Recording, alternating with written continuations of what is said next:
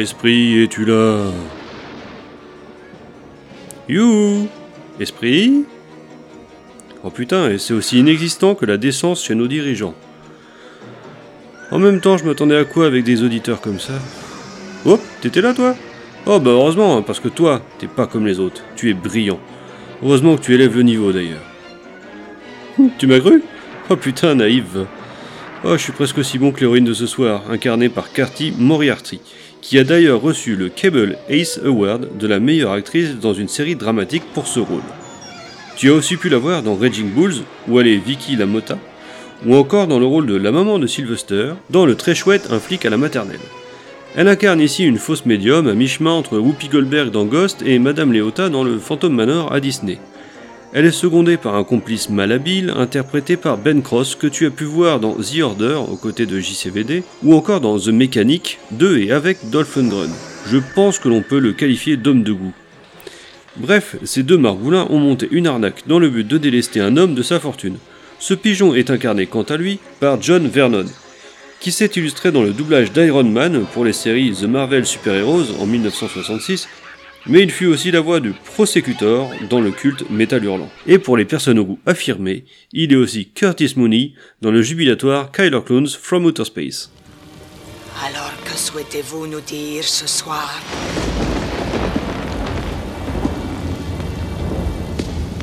Que souhaitez-vous nous dire à présent, esprit?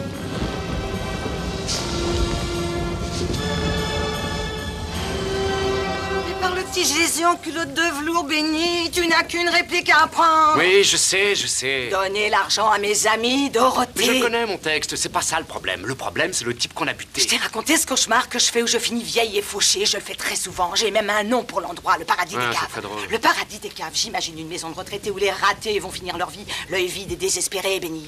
Il n'y a pas de vie au paradis des caves. Et il y a surtout personne à étrier, Allison. C'est pour ça que tu l'aimes pas, cet C'est endroit. pas Pittsburgh. Tu te souviens de Pittsburgh, Benny? La fois où tu m'avais fait faux bon. Tu t'en es mordu les doigts, hein?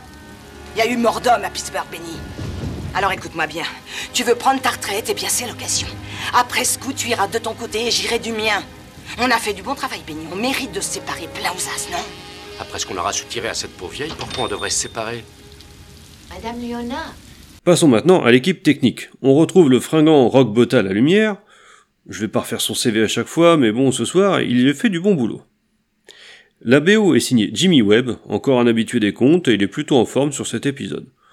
Le scénariste à l'origine de l'histoire de ce soir ne t'est pas du tout inconnu. En effet, il s'agit de Harry Anderson, celui qui a incarné le dessinateur de comics dans le très agréable épisode Ma femme est monstrueuse de la saison 2. Mais il a également incarné Richie Tozier dans l'adaptation télévisuelle des années 1990 de Hit de Stephen King. Et pour finir, le réalisateur de ce soir, Gary Fleder, réalisateur discret mais plutôt doué, coupable du film Le Collectionneur, un solide polar avec Morgan Freeman, ou encore de Homefront avec Jason Statham d'après un scénario de Stallone. Et ben voilà, le quintet des bourrins dans l'ordre. Monsieur Chalmers, votre oncle n'est pas mort fauché par un train. Il a été jugé et reconnu coupable d'avoir organisé le cambriolage de la banque Wilmington en l'an de grâce 1901, Le cambriolage de la banque Wilmington? Où 200 000 dollars furent volés. 200 000 dollars, le salaire de toute une usine. Peters fut condamné à 20 ans de prison. Pauvre papa. Personne n'est parfait. Je suppose que votre mère a jugé que pour vous, il valait mieux que votre oncle soit mort. Cela arrive dans les meilleures familles. Enfin, après avoir purgé sa peine, votre oncle commença sa nouvelle vie à Chicago. Très vite, il créa une petite affaire, se maria et il fonda une famille. L'année dernière, votre oncle, le père d'Alice de mademoiselle Peters, est décédé. Et à côté de son testament, j'ai eu la surprise de découvrir un second document, un contrat de placement financier établi par lui sous un nom d'emprunt et qui devait être, en cas de décès du titulaire, passé aux héritiers d'Albert Peters, en l'occurrence vous deux. Voici le dernier relevé. Il fait apparaître le montant net actuellement disponible. Allez, la petite note pour ce bon élève. Cast 2, convaincant dans l'ensemble, Cathy Moriarty n'a pas gagné son prix pour rien. VF 3, parfaite, convaincante, très impliquée, rien à redire. Humour 3, ouais, c'est assez drôle et les effets gore sont du meilleur goût. Ambiance 3, on nage en plein film noir, on croirait des décors tout droit sortis de Roger Rabbit. Scénario 2, je dois reconnaître un côté assez convenu, mais c'est quand même cool. Réalisation 2, C'est carré et très solide, mais une petite touche d'excentricité aurait été la bienvenue. Bonus 2, bah oui, c'était un super épisode. Total, 17 encore. Je ne m'attendais pas à grand chose, mais j'ai été vite embarqué dans cette histoire bien menée et très rythmée. C'est vraiment un très bon épisode et je vous le conseille.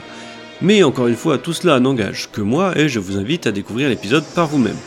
Le lien vers le Cryptcast YouTube sera dans le commentaire. Il sera dispo en même temps que cet épisode. Sur ce, je vous souhaite une bonne soirée et je vous dis à dans deux semaines. Ciao